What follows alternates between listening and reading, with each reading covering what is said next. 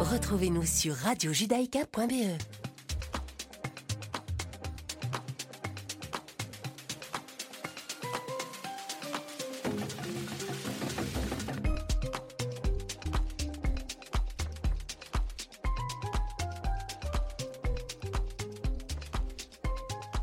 Chères auditrices, chers auditeurs, bonjour et bienvenue dans notre émission Coachella. Dans cette émission consacrée au bien-être, j'ai l'immense plaisir d'accueillir une nouvelle invitée. Il s'agit de Valérie Keifas. Bonjour Valérie et bienvenue dans cette émission. Bonjour Jonathan, merci. Alors, avec grand plaisir. Apparemment, tu es déjà venu chez Radio Judaïka il y a quelques années. Il y a très longtemps. Donc, voici de retour. Valérie, tu es coach et experte en neurosciences. Tu as été formée par Jacques Fradin, l'initiateur même de l'approche neurocognitive et comportementale. Alors aujourd'hui, tu, tu euh, transmets les neurosciences, tu l'utilises dans le coaching, mais peux-tu nous expliquer euh, à nous, à nos éditeurs, en quoi consiste cette approche et comment, en tant que coach, elle permet d'aider les personnes? Alors, l'approche neurocognitive comportementale a été développée par Jacques Fradin, qui était directeur d'un centre de recherche à Paris, qui s'appelle l'Institut de médecine environnementale, et qui est basé bah, sur les neurosciences, sur le fonctionnement du cerveau. Donc, l'approche, l'idée, c'est de pouvoir faire les liens entre les comportements humains et le fonctionnement du cerveau, et donc de mieux comprendre comment on fonctionne. Donc pour moi, j'ai découvert cette approche il y a plus de 15 ans et je l'utilise énormément en formation et en coaching.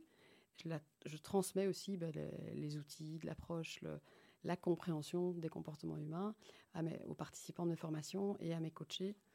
Et je trouve que c'est une grille de lecture qui d'abord, je trouvais, était une grille de lecture qui avait une puissance diagnostique très importante. Donc pour pouvoir vraiment mieux identifier en amont du symptôme ou de l'inconfort, de l'émotion inconfortable, du problème, de la difficulté que rencontrait quelqu'un, de pouvoir trouver l'origine du problème. Et de... Donc en termes de grille diagnostique, on, pouvait, on avait vraiment cette, grille qui permettait de savoir où on était, entre guillemets, et de pouvoir mieux gérer ben, les émotions, de mieux, trouver le comportement qui était le plus adapté. Donc je trouve en termes de grille, grille diagnostique, c'était, c'était certainement l'élément qui m'a le plus séduit au départ. Et, et puis ce que je trouve aussi magique dans cette approche, c'est de pouvoir la transmettre. Donc il y a des milliers d'approches, il y a des milliers d'outils pour pouvoir se sentir mieux et pour euh, aller vers un mieux-être. Mais ce serait comme aller chez un, médecin qui donne un médicament et on devient très vite dépendant de la molécule ou du médicament. Ici, l'idée, c'est vraiment de pouvoir transmettre cette compréhension et comment mieux comprendre. Et donc en coaching, euh, par exemple, et surtout avec des jeunes, c'est chouette de pouvoir les voir à partir d'une difficulté, une, situation, un problème qu'ils rencontrent à un moment, que ce soit au niveau scolaire, que ce soit au niveau familial, que ce soit dans leur relation, mais puis qu'ils puissent repartir. Et je sais que, et d'ailleurs ils me le confirment parfois quand je les revois par après, c'est qu'ils ont pu réutiliser euh, ce qu'ils ont appris, ce qu'ils ont expérimenté, et c'est quelque chose qu'ils peuvent intégrer. Et ça, je trouve que cette responsabilisation et cette autonomisation était quelque chose que je trouvais vraiment intéressant dans l'approche. Mhm. Et ces, ces- ces étudiants-là, c'est généralement pour diminuer du stress qu'ils ont euh, à l'université? Alors, ça peut être plein de choses. C'est vrai qu'au départ, j'ai fait énormément travailler dans, euh, autour de la gestion du stress. Mais de manière plus générale, c'est des émotions qui sont inconfortables. Donc, c'est euh, parce que le stress, ça génère des émotions souvent qui sont inconfortables, mais c'est pas forcément du stress. Parfois, c'est de la tristesse, c'est un problème de confiance en soi. Ça peut être des problèmes relationnels dans la famille, à l'école, à l'université. Ça peut être euh, des, oui, tout ce qui touche la, la motivation. Donc ça aussi, c'est souvent un, sujet chez les jeunes, beaucoup ben, la motivation scolaire, mais de manière plus générale, même après, c'est professionnel aussi. Donc il y a des jeunes qui, qui euh, après un, leur premier job, un, deux, trois jobs, euh, ben, se rendent compte qu'ils passent d'un job à l'autre et puis ils se disent au fond, est-ce que, est-ce que le problème c'est pas moi, est-ce que c'est vraiment le job, le contenu du job? Donc ça, j'ai eu pas mal de jeunes aussi, entre 25 et 35 ans, et même à partir de 27, 28 ans, qui déjà se posent ces questions-là, parce que je trouve un, beau cadeau qui se font, c'est de pouvoir s'arrêter et de réfléchir. Et ça, ça n'existait pas forcément avant. Donc c'est sûr que les autres générations, les parents parfois se disent, mais, il est déjà insatisfait, les gens à l'extérieur traduisent aussi ce- ça comme de la, la frustration permanente ou de l'exigence. Ou... Mais c'est pas forcément ça, c'est aussi ce réflexe quand même que les jeunes maintenant, il y a cette ouverture à aller vers soi et à se poser la question, dire est-ce que je suis à ma place Comment est-ce que je peux faire aussi pour, aller, pour la trouver et pour me sentir mieux là où je suis Donc de pouvoir agir et reprendre le contrôle sur soi. Alors dans la deuxième partie de cette émission, est-ce que tu pourras nous donner partager un outil concret qui, nous, qui permettra justement à ces jeunes ou, euh, ou à d'autres personnes, des adultes, de pouvoir justement prendre de la distance par rapport à une problématique. Euh, et maintenant, est-ce que tu pourrais nous expliquer dans le cerveau, euh, on parle de cas de gouvernance, comment est-ce comment est que ça se passe quand il y a une situation complexe? Quels sont les différents niveaux du cerveau qui agissent et qu'est-ce qu'il faut faire? Alors, Jacques Fradin, donc, je, vais très fort synthétiser. Donc, et en plus, il s'agit déjà d'un modèle, et un modèle, bah, c'est réducteur par définition. Donc, moi, ce qui m'intéresse, c'est plutôt ce que ça peut apporter, justement, en termes de grille de lecture et grille de compréhension. Donc, je dis toujours, je ne suis pas une scientifique, parce que quand on s'adresse à un public qui est souvent d'ailleurs, qui sont parfois des scientifiques, parce que je forme aussi des enseignants qui sont parfois des profs en sciences ou des, ou des futurs médecins ou des médecins. Donc, moi, je ne suis pas du tout une scientifique et je leur dis, bah, lâchez prise, écoutez et essayez de faire les liens avec votre réalité pour pouvoir voir ce que ça vous apprend sur vous. C'est ça l'intérêt. Et donc, Jacques Fradin a défini quatre gouvernances dans le cerveau. Donc, c'est euh, quatre visions du monde, quatre états d'esprit différents qui, vont faire qu'on va aborder une situation de manière différente et qu'on va avoir un vécu, un ressenti qui est particulier. Alors, il, parle des gouvernances qui sont... il y a deux gouvernances qui sont très instinctives, très spontanées, qui sont liées à la survie. Et donc, on va retrouver aussi chez les animaux, donc qui sont très animales, hein, très basiques, à la fois basiques, mais essentielles, puisqu'elles permettent de gérer la survie. La première, c'est la gouvernance qu'on appelle instinctive, qui va mobiliser un territoire cérébral qui, que partagent tous les animaux et qui est là pour pouvoir survivre. Donc que notre corps fonctionne bien, que les organes, qu'on respire, que nos besoins fondamentaux soient, soient nourris. C'est cette impulsivité qu'on possède? Mais c'est un un territoire qui est très impulsif puisqu'il est là pour sauver notre peau, donc il va se mettre en mouvement de manière très rapide et très mhm. instinctive, sans beaucoup de réflexion. C'est pas quelque chose qui, est, qui demande énormément ni de réflexion, ni de recul, ni... donc c'est la plus rapide, elle est très efficace. Mhm. On y va et on y vient aussi, et c'est là qu'on va retrouver le stress. Et donc le stress, à la base, le fonctionnement, c'est comme si on était devant un prédateur, comme si l'animal était devant un prédateur, sauf que nous, en tant qu'humains, ben dans, la, dans plus de 90% des cas, même plus, on est pas face à un vrai prédateur, on n'est pas en danger de mort, mais on a un prédateur interne qui peut être, euh, qu'est-ce que je prendrais comme exemple, euh, l'injustice, le, retard. Donc on voit, quand on est dans les embouteillages, on voit à quel point des gens s'énervent dans leur voiture ou, ou, parfois sont déprimés parce que, ou sont très stressés à l'idée d'arriver en retard. Mais eux, leur prédateur interne, leur stresseur, ça va être le, retard. Donc c'est la gouvernance instinctive. qui s'active à ce moment-là. Oui, et donc, alors là, les, neurosciences, parce qu'on parle beaucoup des neurosciences, c'est une approche qui est notamment basée évidemment sur les neurosciences, mais on en parle de plus en plus, et c'est pas que Jacques Fradin qui en, qui en, parle, ça fait des années, moi j'ai été formée il y a 15 ans, mais ça fait une trentaine d'années que ça évolue énormément, et encore maintenant, parce que les imageries IRM ont permis de valider énormément d'hypothèses, c'est-à-dire qu'on peut mettre les personnes sous IRM, et si on prend quelqu'un qui est en train de, de de, s'énerver dans sa voiture, d'être en rage parce qu'il est en retard. Mais si on le met sous IRM à ce moment-là, on va voir que c'est un territoire spécifique dans le cerveau qui est allumé vraiment, qui a, qui a la main, principalement la main. Il est situé où dans le cerveau? Il est à l'arrière du cerveau, on parle du tronc cérébral, et donc euh, on va voir que le cerveau, plus il se développe, donc là on parle vraiment des animaux, donc des cerveaux qui sont les plus anciens, et le territoire le plus récent, c'est celui qui est derrière le front, qui est le, cortex préfrontal. Donc ça, je vais en parler puisqu'on parlera de la gouvernance adaptative. Mais c'est ce territoire-là qui fait qu'on est l'espèce la plus intelligente. Ici, on parle vraiment des, territoires qui sont les plus anciens et, c'est par après que le cerveau de l'humain s'est développé pour des raisons darwiniennes, hein, pour s'adapter toujours de plus en plus à un environnement de plus en plus dangereux. Et donc là, on voit vraiment qu'on est dans une réaction qui est très instinctive, très impulsive, qui est difficile à contrôler. Et heureusement, parce que si elle ne se met pas en mouvement, bah, à la base, c'est parce que c'était pour sauver notre peau, c'était pour qu'on ne meure pas. Et donc là, on va retrouver tous les, tous les, les trois types de stress, hein, donc les réactions qu'on a face au stress.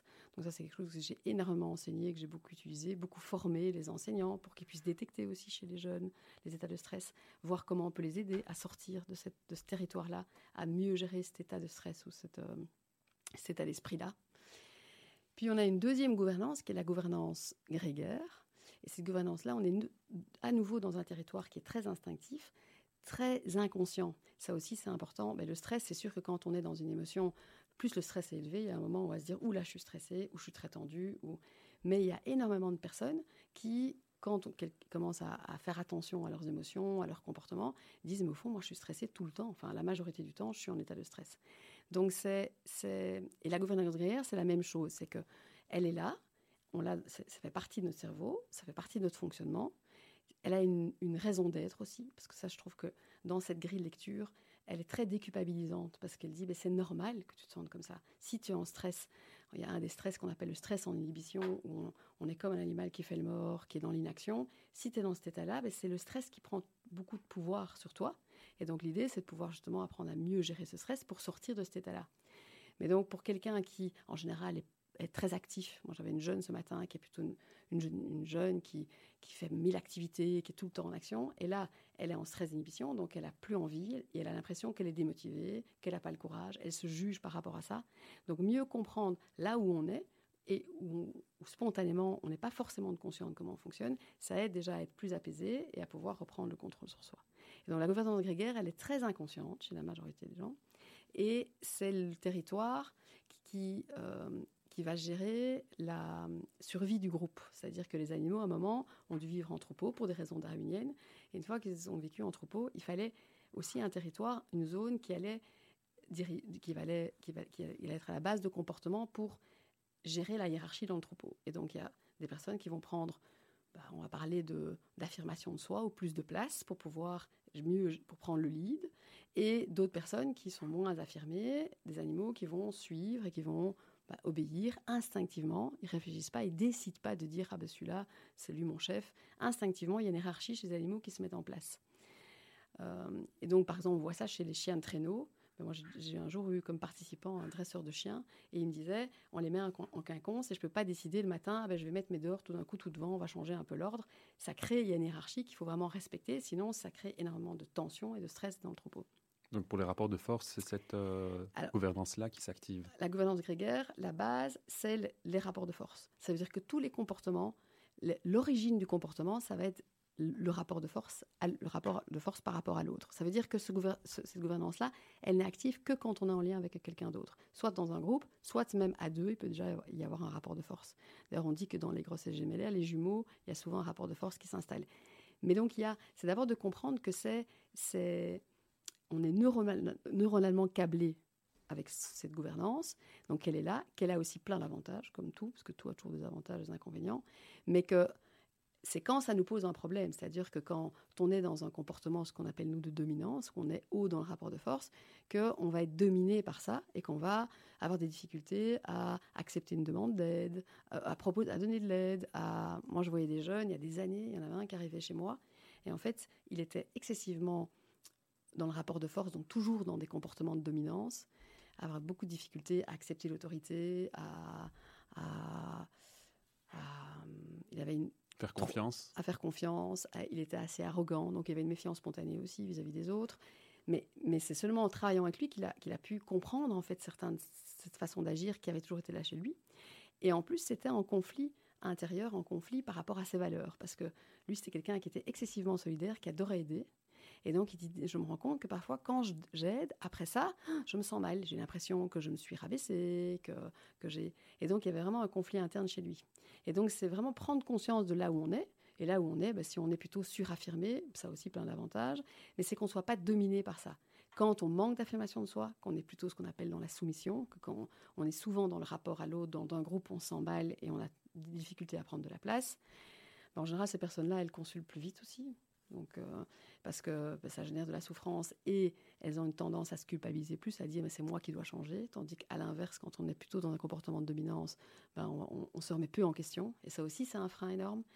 Mais donc par exemple, moi j'ai quand je parlais de grille diagnostique, j'ai un jeune qui est venu il n'y a pas si longtemps et qui a des problèmes scolaires. Donc principalement ses parents me l'envoient et lui acceptent parce qu'il est en échec scolaire et qu'il est démotivé à l'école.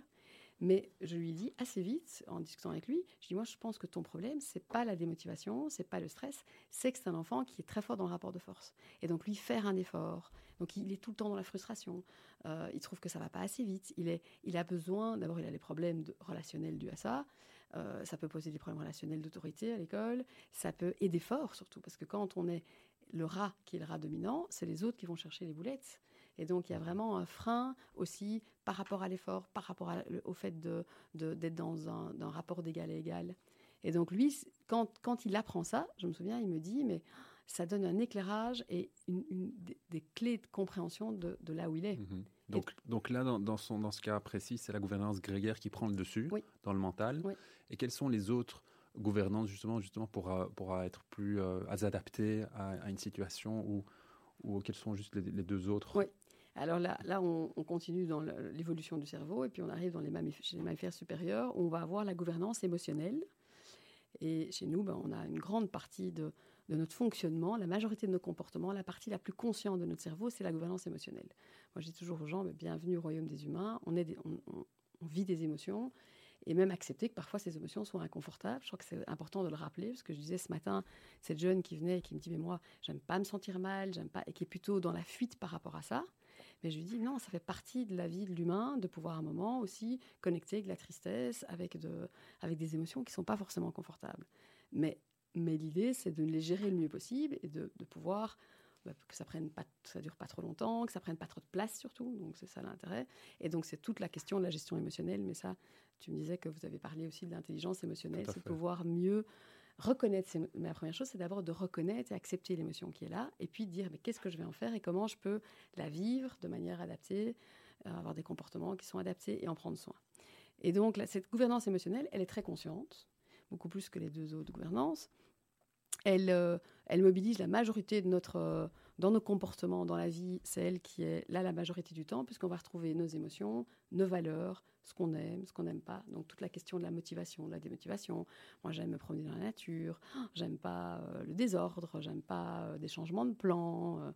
donc elle est, elle est très présente dans notre quotidien, et c'est très bien comme ça. Et, et en général, ça se passe bien. C'est quand ça se passe moins bien, qu'il y a un intérêt à ce moment-là à pouvoir recruter la quatrième gouvernance qui ah. intervient, qui prend la main sans qu'on lui demande, dans hein, la majorité du temps, qui qu'on appelle la gouvernance adaptative et qui, elle, est située à l'avant du front. Préfrontal. le cortex préfrontal, qui est, ben moi je dis toujours souvent à des jeunes, je dis c'est comme si dans un ordinateur, ben, la gouvernance émotionnelle c'est plutôt le disque dur, c'est là qu'on va enregistrer, euh, qu'on a toute notre histoire émotionnelle, toutes nos, tous nos conditionnements, tout le mode mental automatique, c'est la gouvernance émotionnelle. Et la gouvernance adaptative, c'est une gouvernance qui, c'est le processeur. Donc il n'y a pas de, il a pas de valeur, il n'y a pas de jugement, il y a, y a juste une capacité à réfléchir, prendre du recul, nuancer, gérer la complexité.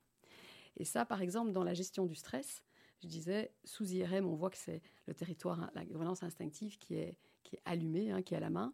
Quand on est dans la gouvernance adaptative, donc quand le front s'allume, c'est d'ailleurs dans ce qu'on voit chez les personnes qui méditent, ça stimule en fait le cortex préfrontal. Donc, il y a Mathieu Ricard avait fait l'expérience de sous IRM d'être, euh, d'être, il a, il a, participé à une recherche et on voyait vraiment avec que Stephen Lawrence, oui, le Belge. Exactement. et donc, on voit que c'est cette gouvernance-là qui s'allume et qui permet de prendre du recul par rapport à ses valeurs, ses émotions, ses, son histoire émotionnelle, c'est ce qu'on aime, ce qu'on n'aime pas. Et donc, ça, elle est très intéressante pour pouvoir justement sortir d'un état de stress, pour pouvoir prendre des décisions qui sont plus adaptées et donc être plus stable et aussi plus heureux du coup. Tout à fait. Donc euh, c'est cette partie flexible, créative et empathie. Alors sur cette réflexion, euh, je te propose euh, de garder cet outil dont tu vas nous en parler dans la seconde partie de cette émission. Je propose de passer une petite base musicale et puis on va découvrir justement comment ces outils dans, un, dans une situation complexe on pourra, à travers tous ces angles, dépasser vos automatismes et accéder à la prise de conscience et de recul. À tout de suite.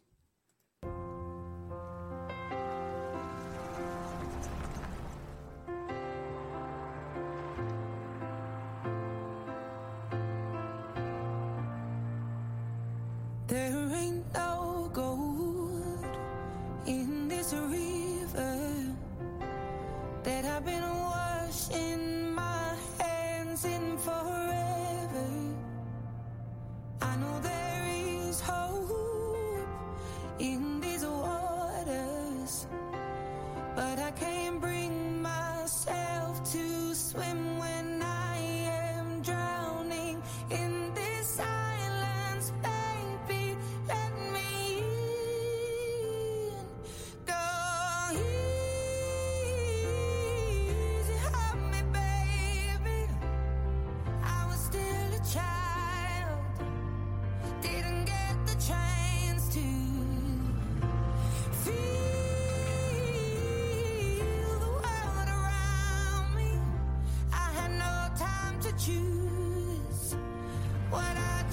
to do.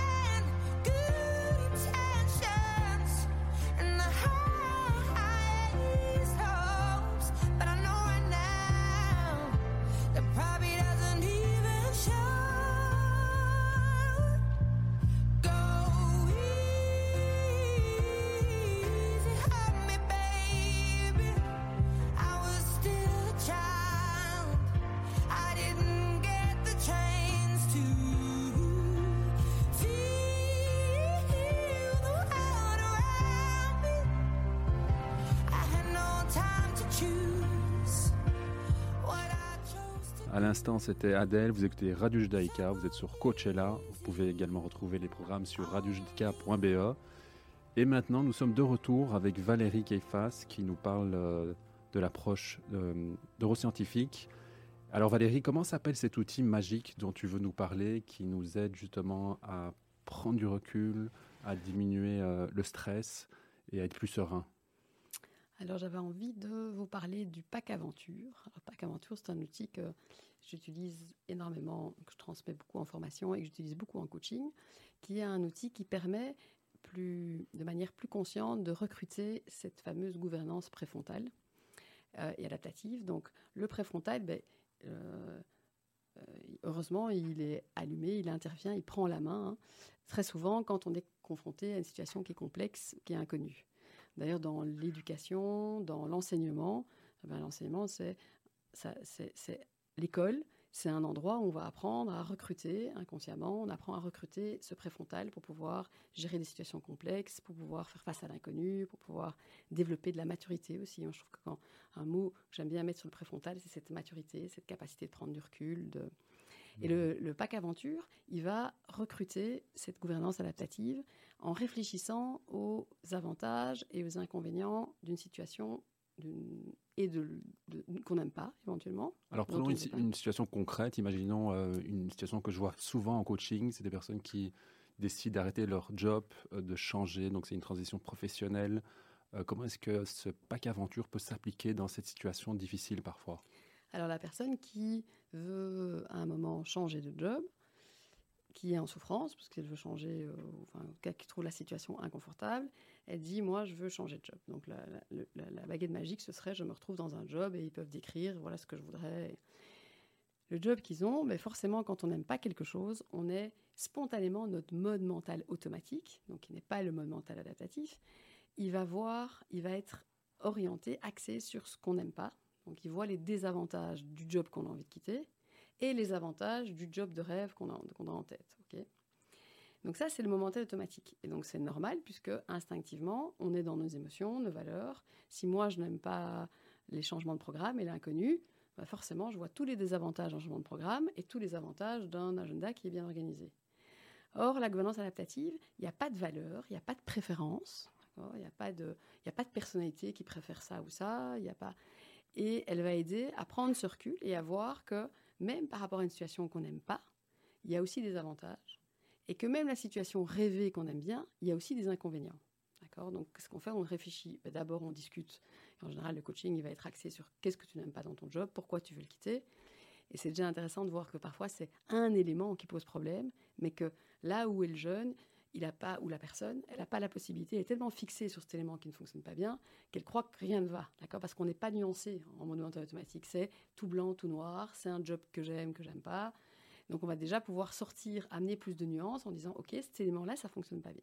Donc il liste les désavantages, il va les, les, inconvénients, il va aussi lister les avantages de job de rêve ou d'une autre proposition. Et puis on va surtout le faire réfléchir, c'est ça qui stimule le, le préfrontal, aux avantages qu'il a à être là où il est. Alors là, bah, il va Quelque chose sur, sur, lequel il réfléchit pas trop. Bah, en tout cas, pas dans sa demande et pas dans son, sa tension, en tout cas, et dans sa volonté de partir. Là, on parle d'un job, mais on parle parler d'une école aussi. Quelqu'un qui est en stress, moi je vois plein de jeunes qui veulent arrêter leurs études parce que parce que, j'en ai encore vu il n'y a pas longtemps, parce qu'ils ratent leur session de janvier, ils sont, le, stresseur, l'échec, ils sont tellement en fuite par rapport à cet échec, ils le vivent mal, qu'ils s'éjectent, ils ont envie de s'éjecter. Et donc, c'est pouvoir réfléchir plus, prendre du recul et voir, mais quels sont les avantages de ce choix d'études, de ces études-là, de ce job-là. Et là, ben, rien qu'en le listant et en le regardant, ben, on voit que finalement, ben, on a une chouette équipe. On a finalement quand même euh, le problème, c'est qu'on vient en disant, moi, j'ai aucun feedback positif, j'ai besoin. Mais à côté de ça, ben, on a quand même des résultats. C'est pas tout noir ou tout blanc. On a des projets qui sont chouettes. On a envie de quitter parce que là, on a eu deux projets qu'on considérait comme euh, une plaie. Mais avant ça, bah, si on regarde sur toute l'année, on a eu d'autres projets qui étaient bien. Euh, ça me permet de. C'est un job qui me laisse quand même un petit peu de temps pour moi, alors que le nouveau job. Et puis on regarde les désavantages du nouveau job. Alors souvent ils disent déjà bah, de changer l'inconnu, on n'est pas sûr. On a et donc pouvoir déjà rien que lister et voir faire ces quatre colonnes et surtout les colonnes qui vont montrer les avantages de ce qu'on n'aime pas et les désavantages de ce qu'on aime, ce qu'on voudrait à la place, ça va permettre d'amener de la nuance, que je disais. Ça permet d'avoir, de réfléchir, de s'individualiser aussi. Parce que moi, j'adore aussi dans les colonnes regarder aussi, dans, même dans les désavantages, qu'est-ce qui me pose moi le plus de problèmes? Donc de pouvoir aller plus finement voir, mais qu'est-ce qui me stresse réellement? Quel est, Qu'est-ce qui me pose problème? Et peut-être que résoudre le problème, c'est pas forcément en quittant le job. Et ce que je disais justement chez ces jeunes qui viennent et qui ont déjà, en fait, ils arrivent déjà avec leurs problématiques, c'est qu'en fait, s'ils viennent, c'est parce que ils auraient déjà changé de job, puisque souvent ils me disent j'ai une autre proposition. C'est qu'il y a une partie d'eux qui se pose la question quand même de dire est-ce que c'est c'est pas de la fuite, est-ce que je jette pas le bébé avec l'eau du bain? Est-ce que en fait ce qui me pose problème à chaque fois, c'est pas quelque chose que je devrais essayer de résoudre et que je pourrais résoudre par moi-même Et donc ça, ça permet d'aller plus en détail sur à la fois le stresseur et d'avoir de, de s'individualiser, de voir aussi de, de, de quitter un peu l'image sociale aussi. Hein, pouvoir dire mais, mais toi t'en penses quoi vraiment? Donc euh, pouvoir euh, euh, de pouvoir être plus plus ouvert et du coup plus créatif. Et en fait, ça amène souvent de l'apaisement, parce que tout d'un coup, cette nuance permet de dire, ben, on regarde la situation, on change ses pensées. Au lieu de dire, c'est un job de merde, ou euh, je suis pas bien, ou c'est l'horreur, ou hein, on va penser, on dit, ben, ça devient une expérience qui est finalement assez intéressante à vivre. Je peux me donner le temps de vivre cette expérience, même si au bout du compte, ma conclusion sera un moment que je vais changer. Moi, je leur dis, c'est pas moi qui vais dire si ce job est fait pour toi ou pas pour toi, ou si ces études sont pour toi ou pas pour toi c'est toi qui vas trouver la réponse et moi je veux t'aider à trouver le chemin. Mais je veux pas que ce soit ni le stress, ni le manque de réflexion ou ce manque de maturité qui va faire prendre la décision.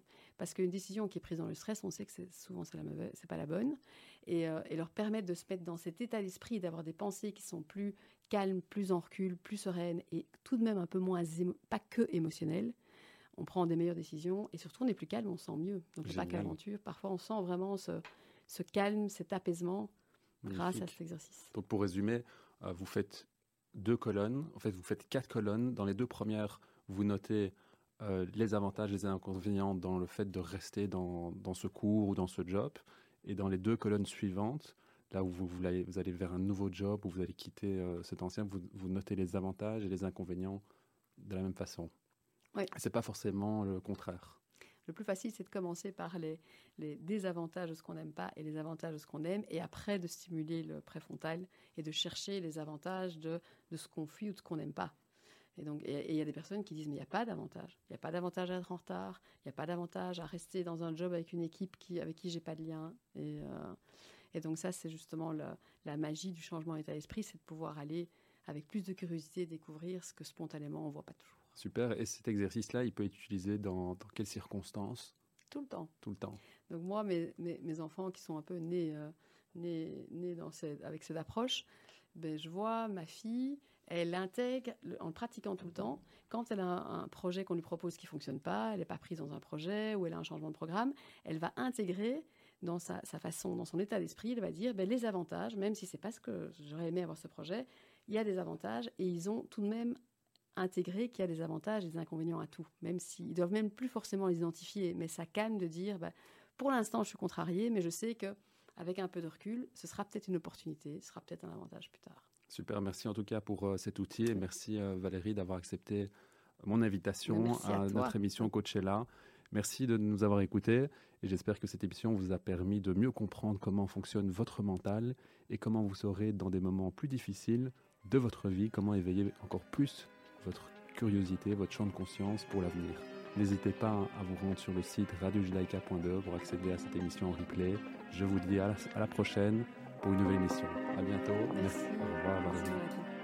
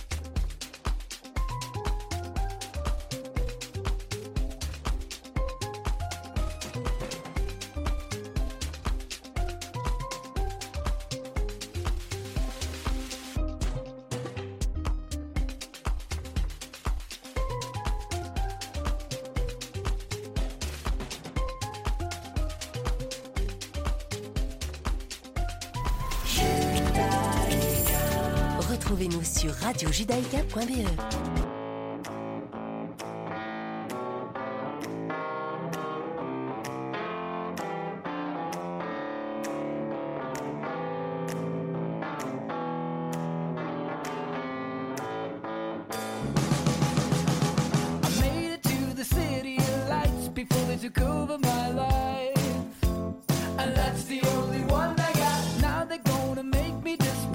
they'll make me pay for the air.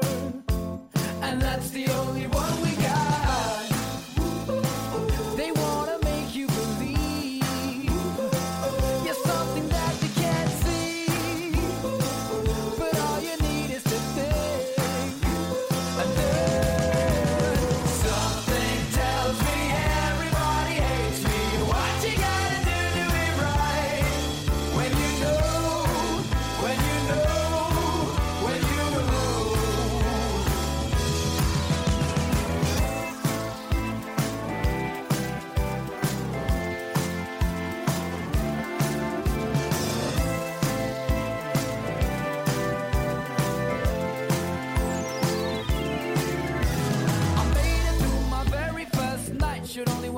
in the light. It must have been quite a sight. The man was not so debonair.